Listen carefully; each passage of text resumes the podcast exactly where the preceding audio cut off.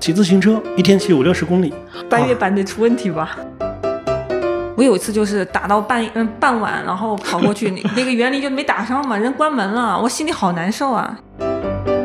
把那种偶然得知的愉悦的、休闲的、松散的感觉全部给你毁掉了。有的时候还是有一种就吃苦上瘾的感觉。之前我们有过铁人有的，一天吃一顿饭。特种兵旅行类似这样的，他的快乐可能并不在路上，而在线上。海底捞里边都睡满了兄弟，他立刻把酒店就退了。我说等到了那里就找电影院。他完全也是被攻略影响嘛。不要理会别人的问，别人问你说为什么那个地方没去啊？推荐你去一下。什么？我就妥协了，我进入另外一种集体主义生活。不，我不要。但是所有的拟态的信息包围着你之后，你会有一种错觉，你会认为这种拟态的信息就是客观的信息，最短的时间内打倒 BOSS，搞定。关注文化趋势，发现出乎意料的真相。欢迎收听《意料之外》，我是叶晨，我是海雅，我是剑锋。刚刚过去的五一假期，人们因为疫情过后的第一个长假，充满了旅行的热情。然后从数据可以看到，二零二三年五一假期的出游人数是近五年来的一个新高，超过了二点七亿。但是从人均消费来看，其实我们整体的消费好像也没有超过疫情前的二零一九年。在这个背景之下，诞生了一个新的旅游热词，叫做“特种兵旅行”。那什么是特种兵旅行？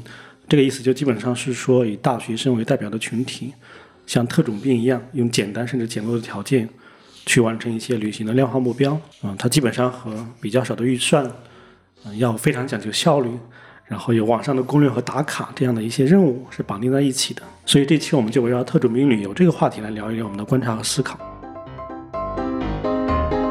我们会挖掘一下特种兵旅游的一些背景，然后思考一下旅行这件事情，它从最早的小众到大众的普及，还有一些中间有意思的演变。最后，我们也会给出几位主播不同的关于旅游的观察和态度。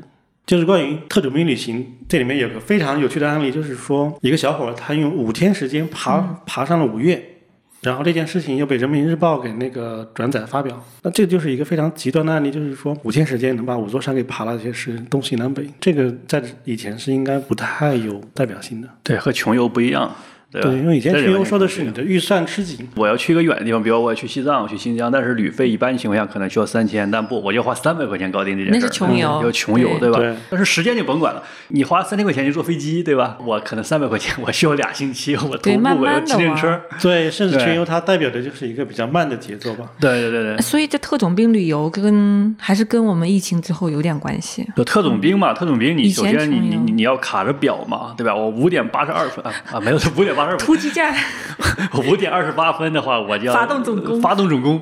你看电影里面就是说我我们分头行动之前先把表对一下是吧？等等，你这就时间卡的很紧的。这穷游你是没有时间概念的，你差一天两天无所谓的。特种兵呢需要精确到分钟。哎，对我看过有的类似这样的电影，就是他那个不是开始的时间卡的很准，是中间每一个环节各部门卡的很准，撤退的时间卡的很准。对，其实它是一个比较新的。他做那个 plan 那个表里面，对吧？几点几分的车到哪里花多少时间？任务完成之后，飞机就就会降落下来来来接应啊，什么？几点几分必须到哪个地方去？等着什么的，对对，关键你中间还有一个任务的概念，对，就是你必须要完成一些任务，对，是，而且还有一种意志力在里面哈，必须坚强的意志力把这些东西全部执行完。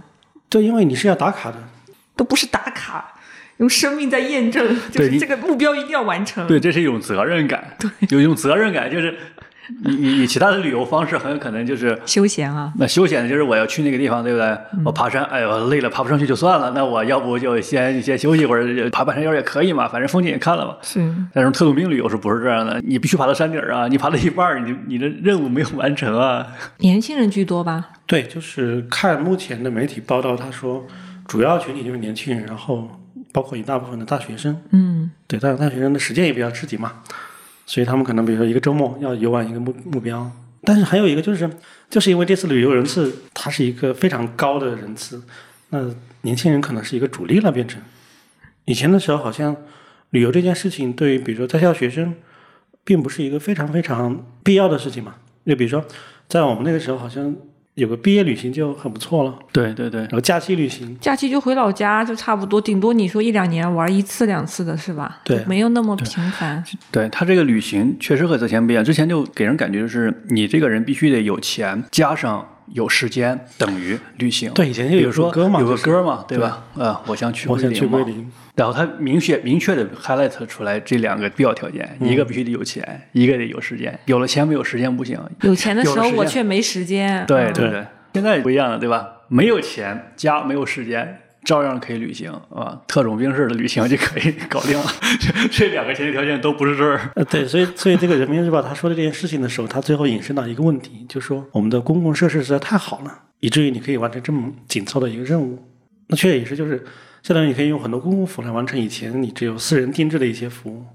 也是哈，以前的绿皮火车，你这一坐，你要爬完泰山，你再爬别的山，你 你可能他只是在。这个事情上面说，比如说你一你五天之内爬五岳，当然你会说，你看我公公太好了，这个就给脸上贴金嘛，对不对？那我这个特特种兵旅行不光是这件事情嘛，对不对？那很有可能我就门口就几个地点，我都要去转转遍，比如说我在成都，那我去武侯祠，我要去这个杜甫草堂，我可能还要去宽巷子、窄巷子，晚上我还要吃这个。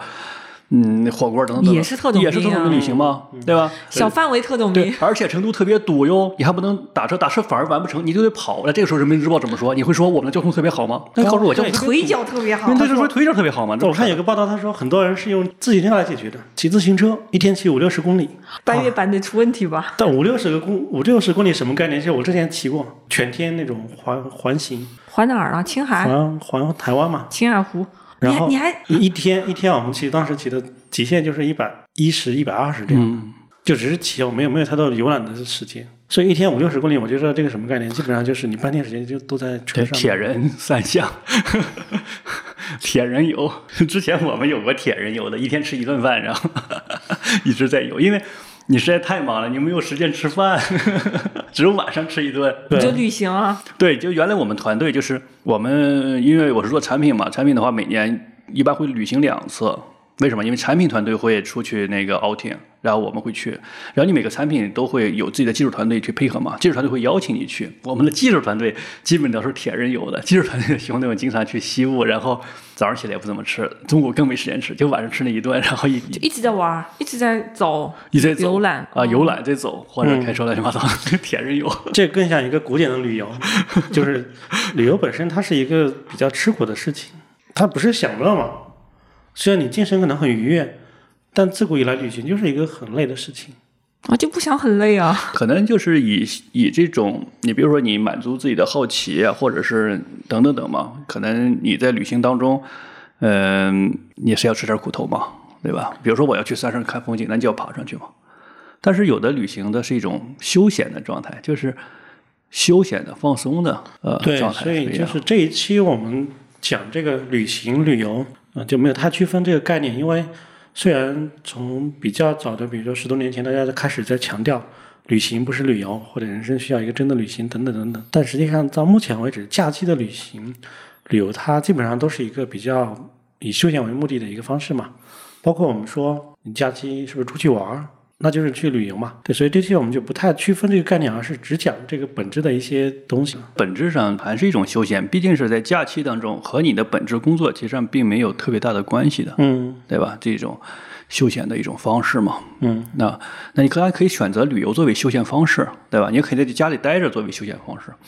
那其它核心一点就是说，你这个时间其实上是嗯是浪费掉这些时间嘛。对，旅游的要义就是陌生嘛。以对前说到了一个别人熟悉的地方去看风景，比如说有时候感觉说没有那种休闲感的一个原因，就像就是没有休闲感的这种原因，给人感觉就是就是你你不是很自由那种感觉，就是你当你失去这种自由感的话，你就没有这种休闲的感觉啊。所谓的休闲就是我可以躺在那里，对吧？我的电话我也不接嘛，嗯，对吧？然后我我我就我可以呆发呆也可以，对吧？我可以跑步，对我可以爬山，就是你身体上不管是累或者不累，对吧？总之是受你支配的啊。但是呢，如果你没有这种感觉，你有一个任务，你要去打卡，这种破坏掉这种休闲的感觉啊，我觉得是。而且一个主要的问题是打卡的时间太紧了，太讲求效率了。因为你看最早的这些旅游的旅行家，他们也是有目的的，比如说徐霞客他是为了考察，对马可波罗是为了觐见，对，像斯文赫定他是为了去去盗墓，这能说吗？像像斯文赫定他是为了去去考古。那么，嗯，就是他们也有强烈的目的，但是他们写的都是叫游记嘛，在这个目的的过程当中，他们经历了很多有趣的事情，记录下来就变成最早的一批旅行家了。是的，是的。这里边就是我觉得有趣的地方，就是你看徐霞客这样的，他有一个目的，在他完成这个旅行过程当中，他会看到其他的一些事情，对吧？嗯然后他做成了游记嘛。但是如果你的目的性太强了，这个强到一定是变成了一个唯一的一个任务，嗯，就可以说是我要不惜一切代价在某点某某时到某个地点，是不是？对，然后这样的话就会，你都没有时间，你没有精力去关注其他的东西，你就不会像徐霞客那样的去关注了，你知道吗？就旁边有有一个什么事情发生了，或者旁边有一个什么偶然的一件事事情啊等等，你会去关注它吗？你不会去关注嗯，啊！我要十点十分到公公园门口打卡，现在已是九点六十了，九点六十，你怎么办？你还你还差两公里，那撒丫子开头跑，那作为你你肯定感知不到嘛。别人问你，你这两公里当中，嗯、有一棵树，它是什么样的树？你肯定回答不上来啊。对，因为那些都是被忽略的。对，我不喜欢这种打卡方式，因为我的工作就已经充满了打卡感，就是我想不出来，就如果我去旅行，还要打那个点、那个时间，然后那个 KPI，就特别难受。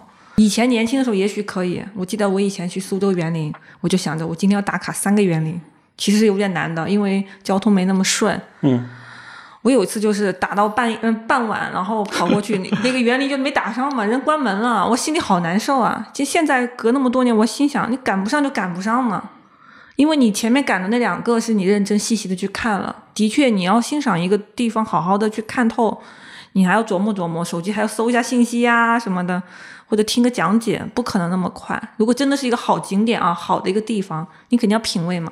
对，因为太太快了，就是真的是嗯那个叫什么萝卜快快的不洗泥，直接一口就吞下去，就那种感觉。对这里面快还有一个因素，是因为你是有攻略的。对，对那个攻略就成了一个虚幻的目标啊。就像你看，我小时候是来北京，比如说我的眼睛不太好嘛，来北京配眼镜儿啊，等等等等。还要来北京配眼镜儿，啊，对，那比较重视嘛，对不对？还要北京开一下啊，对。然后北京配眼镜儿，你是有一个目标，是有个目的，对吧？嗯你北京同仁医院去看一看，验个光嘛，这是你主要目标。但是在这个过程当中，你验光啊、散瞳啊等等，你要等着嘛，在北京待几天嘛，是吧？你还要待几天？是啊，待好几天，你散瞳三天啊，小孩儿先散瞳吗？你要待三天，所以就旅游三天嘛，嗯，就相当于你就就逛一逛嘛，去玩一玩的。对不对？动物园挺好啊的。什么的，你是有一个这样的一个目标，嗯，但除了这个重大的目标之外呢，其余的目标都是你自己临时去定嘛。今天早上起来我们做什么？我们去王府井啊，等等等等等等嘛。意料之外。嗯，对，是这样。但是你并没有个详细的攻略，对对不对？现在我觉得这种打卡的问题就是在于别人给你出了一个详细的攻略之后，把你的每分每一秒每一个这个细节都帮你想到了。嗯，哎，街角有个垃圾桶，你一定要跳一下。然后 这个公交车千万不要坐，这段路呢骑自行车，而下一段路呢不太堵，你可以坐公交。另外一段路呢，你可以抄近道，可以有一梯子，哎，你可以爬上去，等等等等，就完全给你去把最优的路径给到你了嘛。然后呢，你在旅游当中，你所有的这个你的旅游的过程就有一个参照物，时刻在和你的最优路径在在比较，就是卷嘛，就为这个跟那个目标在卷一样。对，嗯让我想到有个游戏是马里奥赛车，嗯嗯啊，马里奥赛车，然后马里奥赛车怎么样呢？就是，嗯，就是你你你你是指挥那个开小车的那个卡通人物和人比赛嘛。刚开始是个新手，然后呢，你你不知道咋开，然后每个弯道怎么过弯啊，走哪条路线你可能不知道嘛。那这时候你尝试，你可能尝试几十次，你都很难自己揣摩出来嘛。所以它游戏里面有一个叫影子模式，在游戏那个会有一个影子，电脑是一个影子，嗯，它会在前边，然后像一个影子一样给你去指激出最优路线。对哦你只要模仿那个影子就行，那个影子最优的嗯，啊。然后这样的话能把你快速的去。但你就没有。探索的那个新鲜了，是吧？然后你就你就得跟着他。对你只追逐那个影子嘛，就是说你越贴近那个影子的动作，那你就是就就越优秀喽。啊，嗯，就是我个人感觉，就像那个攻略，就是像一个影子嘛。对，攻略这个词本身就是游戏专属嘛，它是一系列的任务，从一个任务到另探索各外一个任务。种对副本呀什么怎么打就最快解是吧？对，因为在早的时候，旅行这件事情，它伴随着，比如说是旅游书或者什么叫指南，对，旅游书指南它会告诉你哪儿好吃，对，指南就啊包括米其林对吧，都是这样的。对对对对，然后我看那个就是有个叫现代旅游之父的叫托马斯库克，嗯他是一个英国人，他创办了世界最早的这种现代旅行社。嗯，然后这家社好像在三四年前倒闭了，了吗？为啥？因为这经营不善了。因为这种模式好像大家都已经厌弃了嘛，特别是国际上可能、嗯就是这种传统的抱团模式、旅行社模式。嗯他们最早出的就是各种旅行指南。那旅行指南有个是什么？就是它是一个罗列，嗯，比如这个地方有什么好的东西、景点，对对，对好的餐馆、好的路，不再提这种路线，而是说你可以选择自己喜欢什么东西。而攻略变成一个，对，因为你中间缺了一环，可能就断链子了，对吧？这个攻略它一般作为攻略的写攻略者的话，他会说我是最优解，或者是我是相对优的一种解嘛。嗯，嗯那这会变成就是你不知道这个攻略也其实上是好事儿。你不知道这个攻略的时候，你你会觉得自己哎我还挺机智。你看那有个餐馆，我哎我看到了，你们都没看到吧？对吧？然后呢，我们去吃了一顿，挺高兴的。对，但是有个攻略，你看了之后告诉你，其实你吃那餐馆不行，边上那家餐馆它更好。如果你不知道这件事儿呢，你是很快乐的。嗯，你知道这件事儿，哎，怎么感觉有一种 就是好像提前被人透支了那种答案的那种告知了答案，你真的是你就没从选无从选择，就那种未知的快乐就没有了，未知的快乐没有了，对，就变成了你就很难超越那种很难超越快乐了。就是你要不做到一分儿，就和攻略一模一样，很完美、perfect，但是你只能得到一分。嗯，如果你中间掉了链子，你就是零点九分、零点八分、零点六分，甚至不及格，嗯糊里糊涂的很糟糕。你永远不能得到一点一分。嗯，因为攻略那小子已经做的太完美了，你很难干掉他，对不对？对啊，但是如果你没有这个攻略的话，你给自己打分，还觉得自己我不错，我这次很很很很幸运，定到了位置，抢到了座位。对，这里面就是就变成了人们对旅行这件事情变得越来越有执念了，或者说旅行已经构成了一种日常。我就想说，嗯、我插一句啊，可以剪掉。我是想说，我我以后我去旅行，我就要看我怎么没执念，就是把执念放在合适的位置，嗯，一半一半执念，一半没执念，能不能这么调和？对，我也同意这个，就是你会有执念，对，你会有喜好、嗯偏好嘛？是，的，但不能被执念完全给控制了。嗯，就比如说我们对旅行的这种出发点，你很有可能对某个地方有一种想象，对吧？对，香格里拉或者是什么，对，云南云南大彩云镇理啊，嗯那么你的想象可能是来自于某个文艺作品，文学想象啊来自影视剧想象，对，来自于某个人的述说，嗯，网红的一些现象的那种想象，对。然后这个想象之后，你可能要去寻找一份攻略，那就完蛋了，可能，对，因为你的执念可能是就是想看到北京天安门，那这个执念没问题。但你可以顺便拐到哪个附近，就转转转转转到一些看到一些东西嘛。但是我只是照着，就是说我一定要在五天之内完成五个景点，这个的话，有这个主动性，我就要这么做的人没问题。但如果大家都跟着这个方式去做的话，那其实就是你失去了自己的一个自主性嘛。哎，这让我想到之前是不是去年讨论特别多，就是看绩效嘛，就是你比方说你考到大学或者从小到大，你每一步都要踏准嘛，就这一步要踏准，这步这个点要踏准，要就跟打卡打到了一样。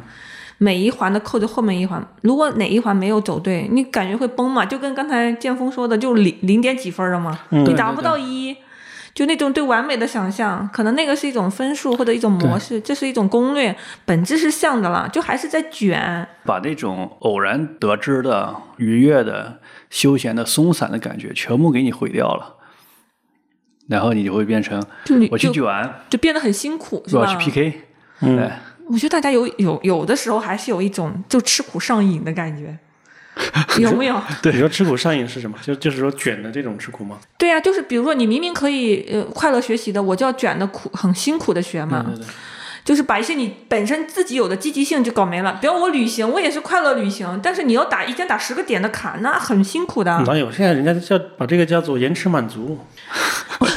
怎么也是吧？我觉得那是一种洗某一种洗脑，就是全部都混为一谈。延迟满足不适用于所有所有场景，我的感觉啊，就是想想还是也有点有心酸的感觉，很辛苦的时候，很多快乐自身的快乐就没有了。这个还有一个问题，是因为特种兵旅行类似这样的，他的快乐可能并不在路上，而在线上。对，一定要直办直播哈，就是一定要有一个打，对有一个展示一下我在哪里。呃，我从野城的说法，就是你的肉身是在线下，嗯嗯，但是你只是在履行线上的赋予你的某种责任。就把自己当做一个玩角玩什么玩家角色，然后我在这个大副本里面玩了是吧？通关是这个意思吗？它是一种是的展示嘛。就是你的评分榜，你的这个英雄榜是在线上的，哦，对，那个电影叫什么《头号玩家》是什么？头号玩家对你在线下当然你可以去登山，然后干什么干什么。你你可以隐藏很多一些背背背后的东西嘛，对吧？对对对，最终的话，你还是要关注线上的一个英雄榜嘛，对对吧？还真是。对，所以以前说要到了假期之后，大家都还开始看朋友圈，什么摄影大赛，对吧？英雄榜。对，然后有人调侃说，今年消费降级之后，以前是什么？呃，至少是什么欧美旅游或者是巴厘岛，今年你去郊外露营一下都要分两天来晒。真的假的？也是心酸了。所以他所有的行为都都被这个来牵制着，就是说你做了什么，你要展示什么，展示的结果很重要。比如说你美美的拍一张照片，上面必须要有那些什么景色、你的精致生活。哦，对，对我还看到有那种吐槽，就男朋友什么丈夫给自己拍的就不好嘛，你懂吗？就是像这种都成为旅行里面就是更关注的事情。就那个景色什么美食没那么重要，你不把我照片拍好看，你就是最大的恶人。还有那种专业就要找摄影师跟拍嘛，那就更专业有旅拍嘛，旅拍。跟着对。你。嗯。啊、旅拍这个也是我觉得都是这十年来才有的，以前以前不太有旅拍，比较少。对。甚至是不是有些景点，它专门有人就告诉你什么位置拍是最好的效果？还有就是那种 cosplay 嘛，啊？景区里面的，有景区里边专门的摄影，你比如说环球影城，就有专门的这个摄影服务的。然后我我我应该是没有买过这个服务，但是我不太清楚，啊，应该可能是某个景点给你拍，或者有人跟着你，搞不清楚。我让我感觉到一个最大特点是，好像那种旅行方式都是我看的是别人都在看的东西，我感受的都是别人已经感受过的东西，我已经挖不出来新的东西我。不能缺席。而且而且放弃那种发现的那种 那种心那种什么精神吧，发现的那种意意念，我就不管了嘛。就这种有点半放弃的感觉，让我觉得还是有点可怕的。其实主要是如果说一个政治不正确的话的话，发现和大众是没有关系的。也有可能哈，我的想象可能过高了啊，要求更高了。但是，如果我们去看细节的话，细节有很多可以发现的东西，对吧？嗯嗯。但是最早你比如说去五岳，那这个人和普通人没什么关系，发现的肯定是探险家或者是对你上不。去，首先对对对对。华山你很难上啊，然后逐没有战斗。渐的这个东西下放到了普通人，然后比如说先是中产，嗯，那再好再后来就所有人都可以。就是旅游这件事情，对于中国人来讲，它并不比互联网更早，对，可以这么说。对吧？嗯，以前几十年前都是探亲访友，或者是顺便很少，或者有一些是有那种有点旅行概念。就是一九八四年才取消了这个呃介绍信，对，一九八四刚好是就是那个第一份电邮的时间嘛，是一九八三一九八六。是的，是的。以前有介绍信啊，那你你没事你跑瞎溜达溜达什么呀？那时候盲流啊，给你抓起来了，对好吧？那去郊区踏青啊，只能是。对，那你只能到郊区走一走，就是你的人就像庄稼一样，你是不能到处乱走，走的话你必须有个原因。我你为而且你，比方你跟朋友什么，你莫名其妙搭一伙儿去旅游，那也很奇怪，对吧？都是很很那时候都是很认真、很严谨的时代，对对，所以真的是现在旅游其实是自由的。没想到这么晚。而且我并不能认为是一九八四之后，你哎，我们取消了介绍信，你就开始旅游了，也不是这样的，对不对？对，那一九九三年才取消了粮票，因为那个时候你还出门，你还需要吃饭呢，你手里的粮票很有可能是地方粮票，也就是说你在北京还是兑换成全国的，是吧？对，然后你去上海。去旅游，你拿北京粮票你是吃不上饭的。哦然后呢，你还得会说全国粮票。嗯，所以说你会发现，九十年代之后，作为休闲的这种旅游的活动才多起来。之前当然你也有这种。来说啊，对大众来说肯对定是这，样。之前也有这种所谓的旅行，或者也之前也有旅游，但是你很少就是说以休闲的方式，我就是要在工作之余来去呃旅行，因为花一大笔钱，可能是吧？对对花一笔嗯钱举家去。对，而且之前那个是之前那个时代，实际上是一种劳动光荣的时代，劳动成瘾的时代。然后呢，只要你这个休息是非常难受的。我休息呢是一种疗养，我是为了更好的去劳动的这个时代嘛。对，对对所以之前它是一个疗养院时代。对我疗养是为了这个劳动。有或者我已经辛我已经辛苦一大辈半辈子了啊，我要把身体给养好嘛，也是有这样的。老干部疗养也是有意义的了对。老干部疗养。他也不是这种想法，老干部疗养也不是说我辛苦大半辈子，我是要继续的努力的干，然后回到工作岗位对是吗？为人民服务，你问他自然他不会告诉你他很难受的，因为他并不想疗养，他马上要回到工作岗位，因为当时是用这样的，人人都是需要这个努力的一个工作的做贡献的这种时代。嗯嗯啊，其实上直到直到后期的话，大众才会接受另一种，就是我努力的工作是为了。嗯，能去休闲休闲，能去为我休闲去挣一点这个旅费啊什么的，嗯这是后后面才会有这样的想法的。在那个开放的时期，缺乏的反而是时间嘛。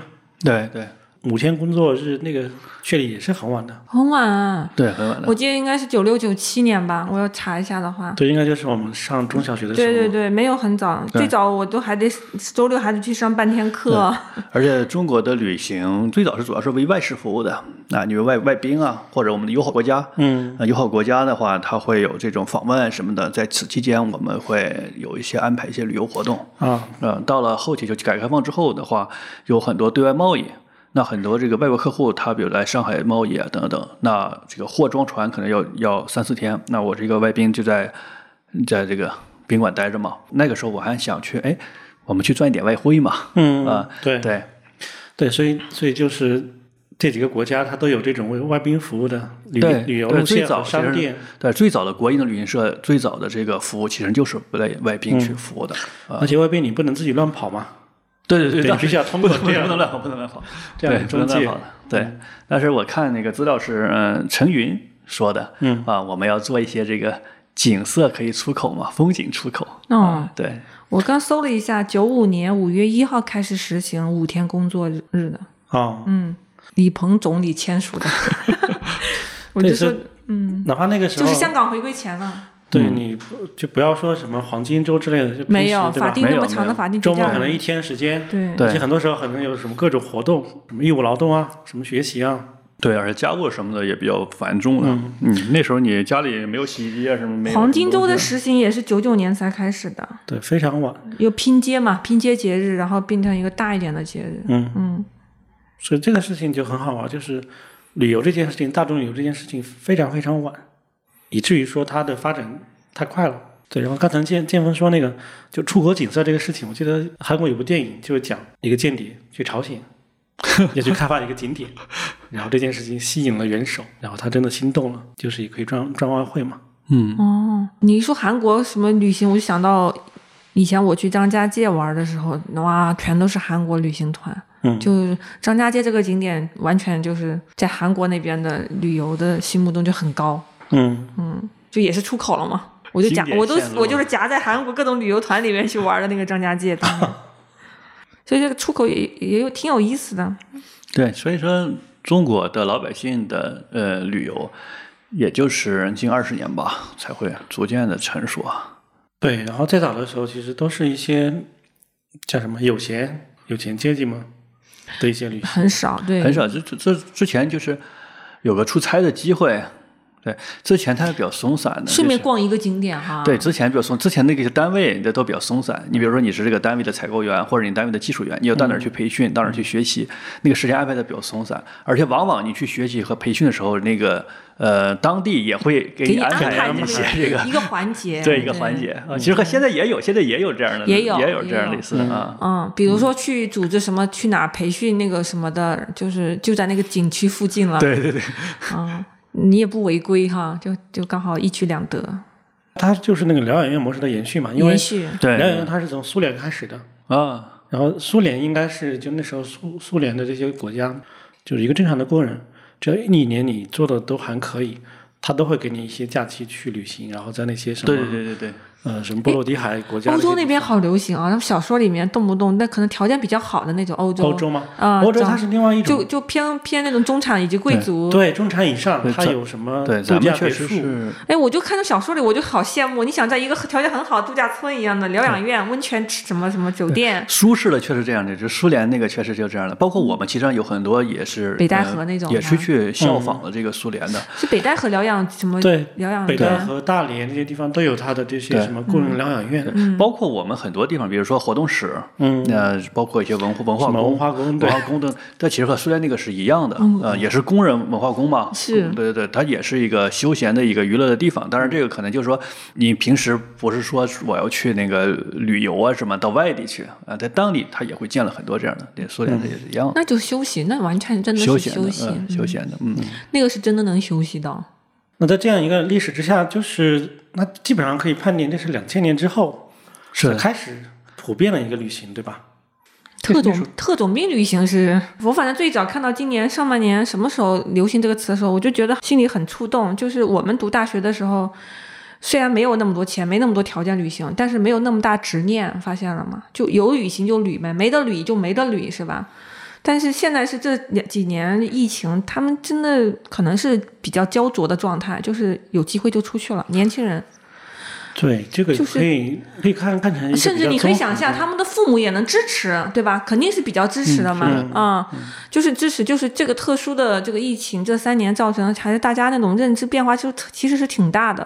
会有不同的表现出来是不同的形态，但是根源上面都是大家会觉得啊，人生无常嘛，我有机会去试一试，突破一下，打个卡或什么都可以啊。对，这也是一个角度，就是说及时行乐。对，甚至比方说我的角度是，哇，这五天很累，这三年很不容易，我这五五天我愿意在家躺着，嗯，就就就是生发出来的一种思路嘛，对根源是一样的，嗯，同源的，对，我想说，就是有人在愿意在家里躺着，对不对？对有人有人愿意看书什么的，但是为什么就会有很多很多人就是忽然冒出来就说，哎，好像我必须去走一趟、旅行一趟，而且我还必须去某一个特定的地方，不光是特定，而是说我要特定的方式，呃，特定的遍方式去特定的地方。我要走遍。嗯，对你比如说，我要去淄博吃烧烤，真的有好多人去，我以啊。为这就是个段子，结果我身边都真的有人这去。很多去，那这是为什么呢？我就想这个问题。就是有句话叫“世界那么大，我想去看看嘛不，他看的方式、心态还不一样所以我的、对我觉得确实是是一种，就现代的这种信息空间对你人的这种影响力变得更大了。”。嗯，就是对你的控制力变得更大了，或者说主流的这种信息平台对你的行为的引导的强对更强了为。什么都去直播呢？对吧？我现在可以引导你去直播，就是怎么说呢？就是嗯，原来比如说我也可以给你做广告嘛，对吧？我原来可以影可以去影响你，就是说哎，我这个冰箱很好呀，你可以买吧。嗯。但是你会发现，原来这种广告它是什么样子的？原来的广告只是它一种传达的广而告之嘛。嗯。至于你买不买，多少人买，你作为广告方也是没底的。就像我们之前去做那种市场品牌宣传的品宣一样。嗯。既然你只能就说我影响多多人了，但这些人到底买不买，很有可能和你的广告。你做的好不好很有关系啊，对不对？或者你时机很有关系啊。嗯。但是现在不一样，现在它其实你会发现一种确定性的，一个平台它真的有权利让一个地方红红，对，然后让一些人去的，真的是有这个能力的，它就是可以创造确定性，它和之前的广告是不一样的。你们不觉得这有点，这有点像另外一种形式上的《楚门的世界》一样吗？有点儿别人在推波助澜你去做一件事，你以为是自己是自愿的，的对吧？我自己选择去淄博，嗯，对，是这样的，就是整个比如说整个推动你的，对，就是这样的嘛。比如说最简单的就是这种你在抖音上等等等嘛，对吧？它其实这个信息其实上完全是被管控的嘛，被管理的嘛，嗯，对吧？你很简单，就是说，比如说我是一个网红，或者我想当网红，我就去做了一期这个某地，比如说淄博的一个节目嘛，嗯，然后我觉得烤串真好吃，我就会得到流量的，对，然后更多人去卷入到这个漩涡里面。对，就会得到流量的。我说朝阳区的烧烤好吃，没人给我流量。对啊，你要是现在再说什么锦州烧烤，那你老土呃。朝阳区，你说朝阳区烧烤好吃，朝阳区没没有任何特点，只有朝阳群众。对你，你其实你可以说朝阳区烧烤好吃，得到流量，这是要看朝阳旅游部门他愿不愿意去做这件事情。嗯，哇，你的意思背后还有这个关系？对呀、比如说我是我是某地的旅游部门，我觉得我这个地方烧烤应该是好吃的，对吧？然后我需要推广它，我可以去给你买流量。但凡说我这个地方烧烤好吃的这个短视频，我就会给他买流量。你都不用去自己捧红我自己，就是我现在想当网红，我现在我自己拿着钱给这个平台，就是说你给我点流量吧，这是最 low 的了。你现在要迎合好了这个引引导的这个金主金主爸爸，嗯，呃，金主爸爸自然就会给你买流量了。嗯，所以说为什么那么多人，比如说淄博那么多网红都在那里做淄博的节目，还跑到淄博去在那里直播，在那里又唱又跳嘛？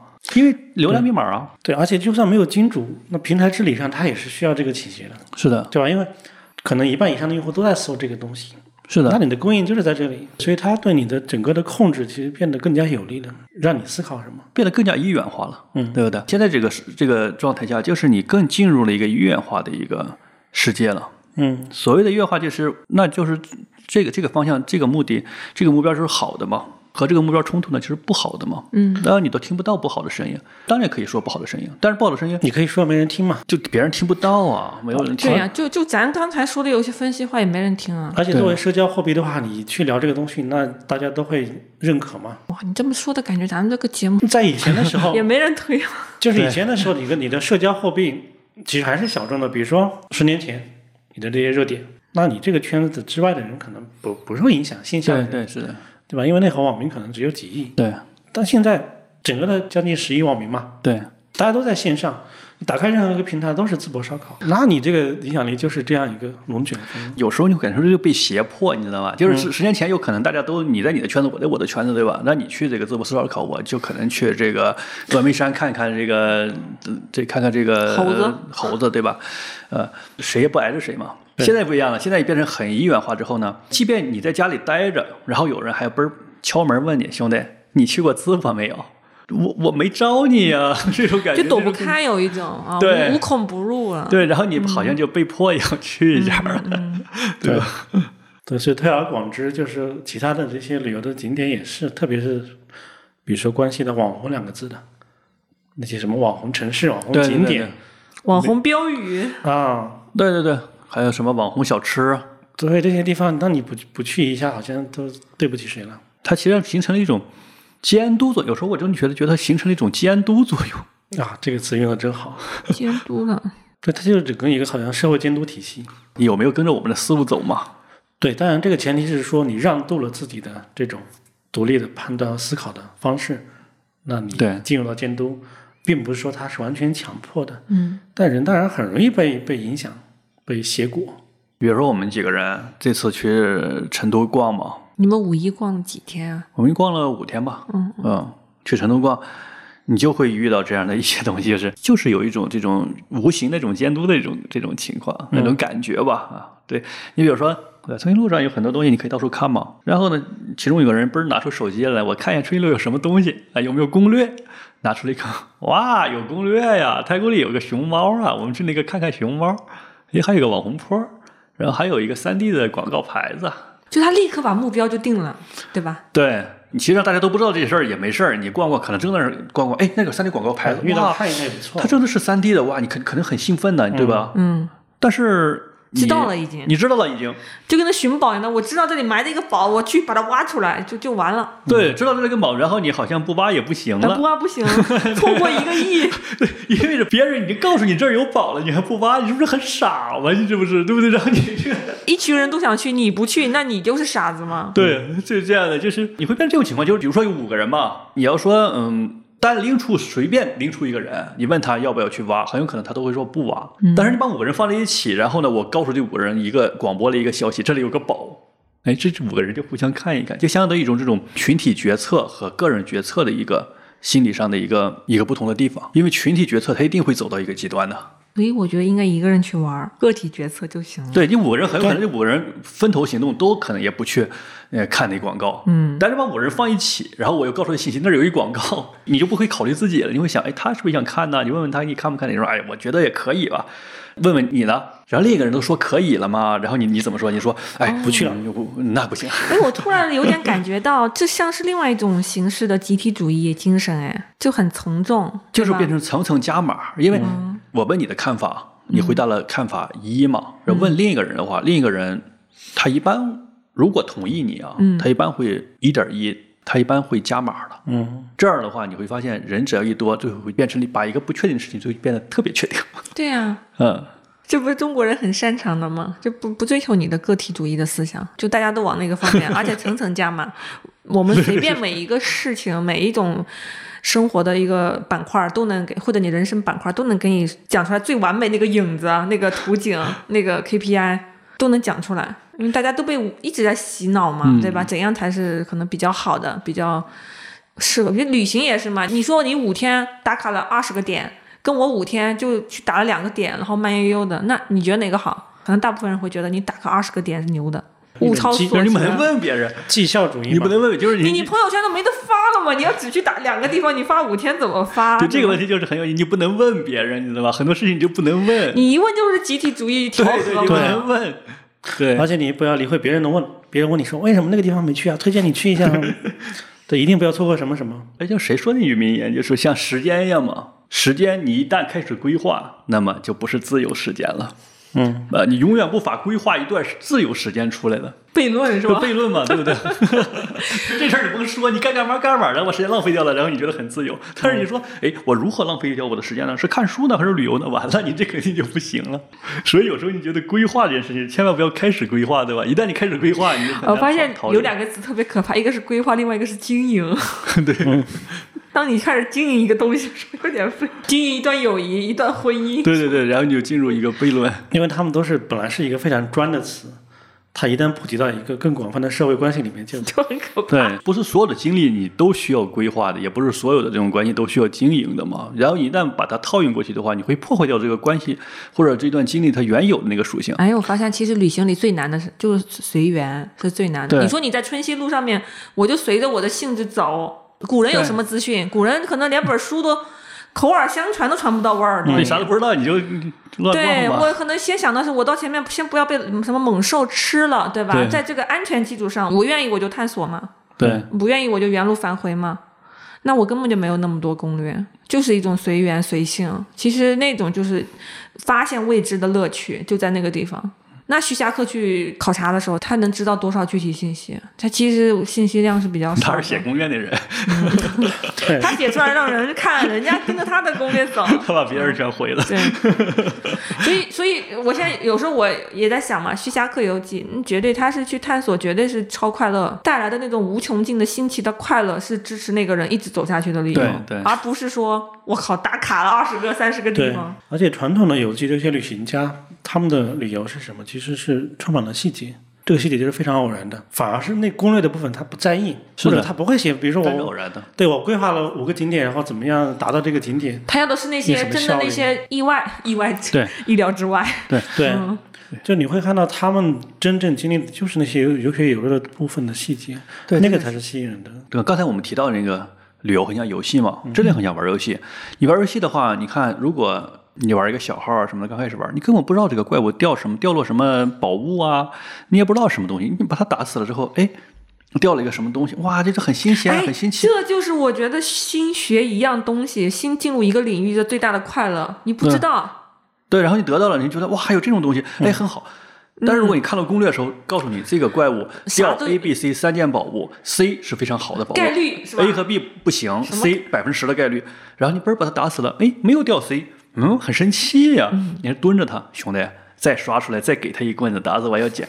然后一个星期他杀死的怪物三十多次都没有得到 C，喂，你这个就没有暴躁，就不是那个乐趣。没错，很像，很像。对，我发现“攻略”这个词跟哪个词可以做对照，你知道吗？对照组 A、B 对照组，攻略和游记。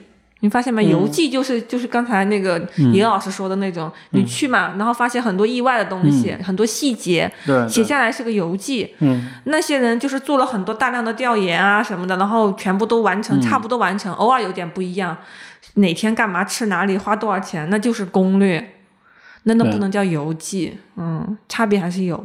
对，攻略它是比较工具性的，是，对，它有它的价值。攻略的作用是让你忽略了那些细节，赶快搞定。嗯，对不对？打游戏里边有一个东西叫速通，通关嘛，哦我知道啊对，，速通，对不对？就是 最短时间达到最高效果，全部通关。对对对对对，这个叫速通。他，然后他还要有时候要拍摄下来那个过程是吧？，对对对，放到网网上面。对啊，你比如说我原来玩那个像红陀螺，你三条命也好，等等等通关，你你可能要保证，哎，我千万不要被见过那种，千万不要被打死呀，然后我要躲一下子弹。那个速通是不在乎的，速通有地方就是全跳过。就是为了加快这个地方该死就要死命的，那个地方就要跳崖的，那个地方是什么呢？就就但是所有的东西都是所有的这个东西就是为了最短的时间内打倒 BOSS 搞定，而且他那个操作、技对对对。术手势什么的不能错对一点也不能错不能错。然后你的目的就是最短时间内通关。然后他那个视频要录下来的，录屏，然后录屏之后，要放到网上 让你们。是，对，然后你说打这种游戏，你的这种心理和你那个慢慢打游戏的心理，它其实是不一样的。对，但是你要说这两种人，他都会得到快乐，对吧？嗯啊，一种就是说在游戏当中我去躲避子弹呀，然后去躲避怪物、打败怪物，在游戏当中享受游戏的快乐嘛。还有一种就是说我真的是去那个排行胜利榜啊，那个胜利的快乐。对，胜利那个排行榜，别让你用三分五十秒打掉了最后的 BOSS，那我就用那个三分四十九秒打掉最后 BOSS。嗯，我是游戏之外的一个快乐，是。是吧？本来可能第一个的人他也没有这么强的目的，他可能觉得方便别人。对，这个其实就和那个多人，我们刚才说那个多人去一起去拿作业的一样。你第一个人很有可能你出了一个，第二个人难道你出了一个攻略之后，第二个人就不会再出了吗？那第二个人怎么再出呢？难道能比你写的，只能比你写的更详细，比你写的更那个时间更紧？你说我一天能有三个点儿，如果我写攻略，我肯定说一天留四个。嗯，然后韩亚说，嗯，他俩都不行，我这最最啥，我早上八八十八个，对我早上起起来，我四点半就出发，晚上两点钟回来，然后我给你全部给你打满。它相当于在另外一个评价体系里面去做足，所以这就还说白了，还是一个你的一个呃视角评价体系的一个问题。嗯，就个人选个人爱的那个体系啊。对对对，嗯，那如果这样说的话，就是特种兵攻略它是一个一个类别啊，对绝对，我觉得在有些人来看来特别有价值，因为你想，我可能我在过去三年没什么机会，我五天把五座山打完了，这可能就对对这种形式吧，对有的人来说，那个成就获得感超大的，对对对对。可能对我们这样年龄的人来说，就觉得不可思议，没必要吧，对吧？对。如果我年轻，我也可能会尝试这种。也会尝试，没错，嗯，这个可能就是和那不和别个吃自助餐也好，还是吃那个什么怀石料理什么的区别呢？那自助餐我就是饿了三天，然后去了，夸夸夸一通吃啊，扶墙出来啥味儿都没有啊！我这就很快乐啊，对啊，朋友圈九格晒晒满了，那我就是晒满了。嗯，就是上次去吃自助餐，那三文鱼都没地方坐，我站着吃三文鱼呢，咣咣嘴里塞呢。什么叫没地方坐？就是你说没座位了吗来不及自助坐嘛餐厅没地方坐 来不及坐呢，就先先先吃半斤，然 后那种感觉。然后你说这个味道，然后可能你要去一个什么日料餐馆啊，给你上三片儿啊，你弄点清酒，这也不一样，对吧？但是你说两种的各 各是一种体验，各种体验，对挺好的。因为还有一点是什么，就是整个的信息爆炸，它也意味着就是说你知道的东西太多了，不可能回去忘掉。你知道了这件事情，我觉得是非常的怎么说，你你又逃不开。对，知道了这件事事情呢，它就会对你产生影响，甚至于会把你的一次旅行给破坏掉。就折磨你。对，但你没有办法控制你。说你完全不看也不行想知道这些事，也你一看就开始信息信息流，整个就袭对袭，就是你不可席卷而来能。不想知道吧，回不去，不能回购，所以只能变成一种你怎么样去处理你的知道。对以前的。时候你担心的可能就是之前你建峰说过的无知之知嘛，对。你可能担心你自己不知道，嗯，现在变成你所有的知道之后，那你怎么去还能够更加悠闲的去处理这种知道的焦虑？反正就听完建老师说的那个春熙路，就我就已经不太想去逛了。如果我下一回去成都，我以前没去过啊，嗯，我觉得我都不太想去。太古里哪儿都有，北京有太古里啊。因为那种就比如城市打卡攻略嘛，嗯，那比如说五月打卡也是一种。我说为什么我年轻人更想去尝试？那类似五月这种，我可能真的会去尝试。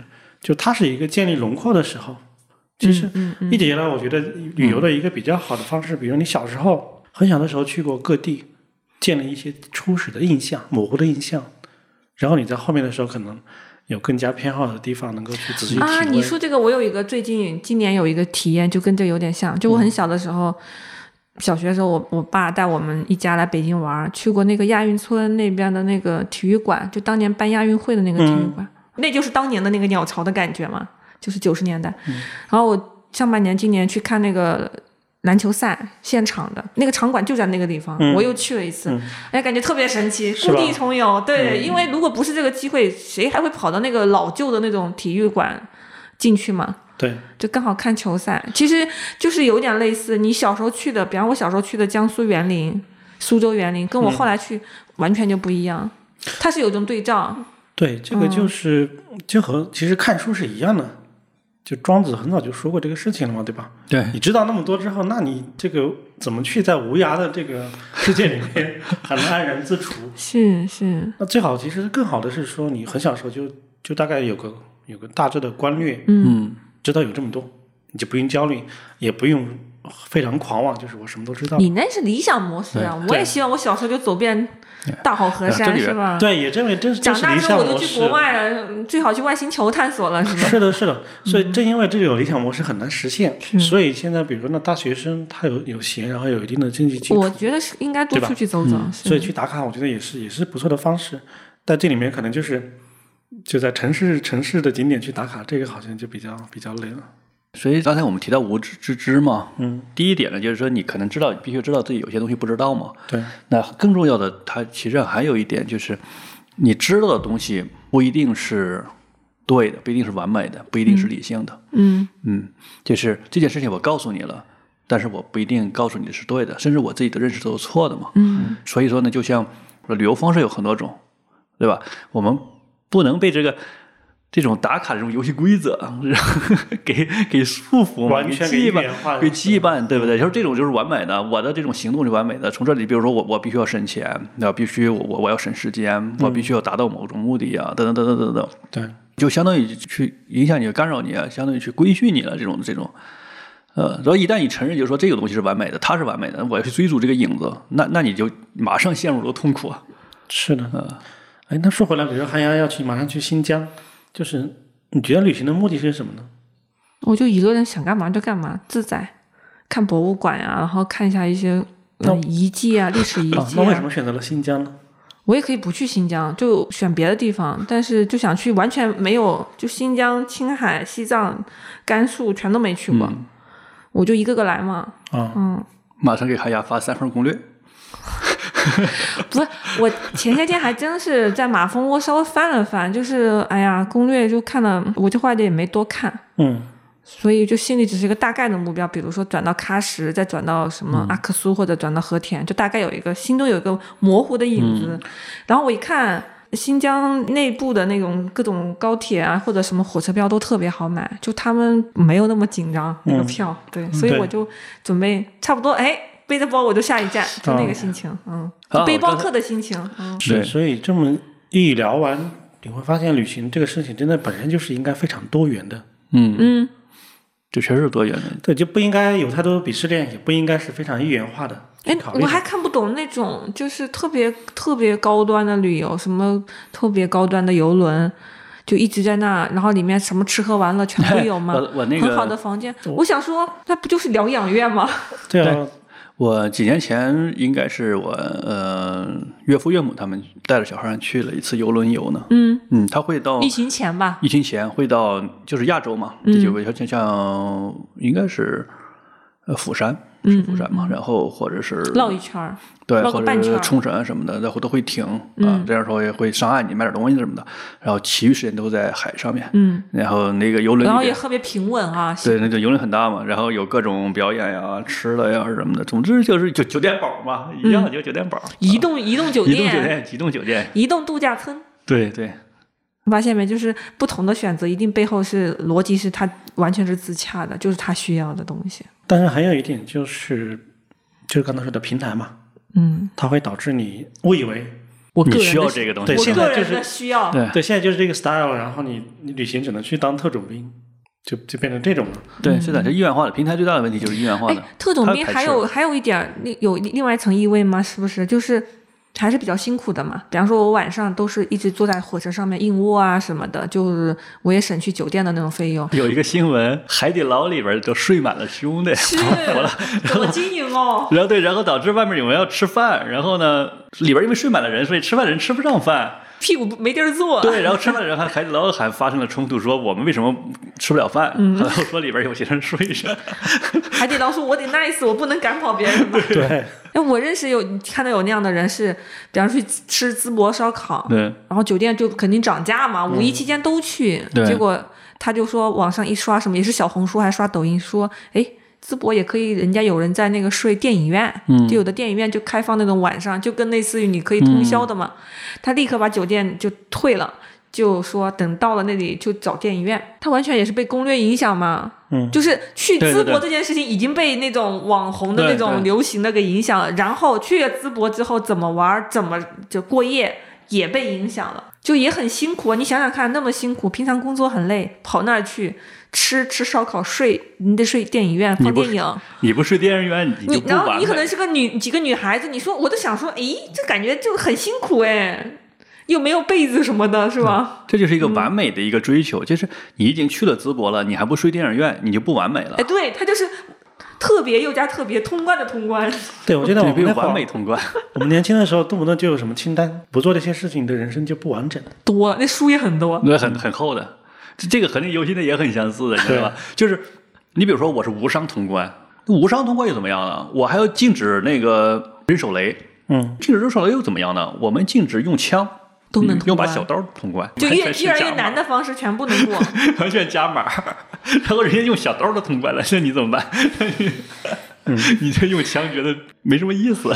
对，我就想说，五天有五月，呃花了五三千块钱嘛，下一个可能说，哎，我两千多就给它搞完，就也可以卷嘛，就类似是吧？对啊，就是这有时在不同的维度卷起来。这就像我们原来在新闻机构那个抢头条一样，对不对？嗯我五天有五月我都先发了。然后你的稿子还在写标题，然后你这发六天有五月这事儿也就别发了。因为其实聊下来发现，旅行本身就是应该是一个非常多元的。你从某本书或者某个某个梦开始的一种旅行的执念，和人家从比如说抖音、小红书上看到的一个旅行的念想，并没有高级低级之分。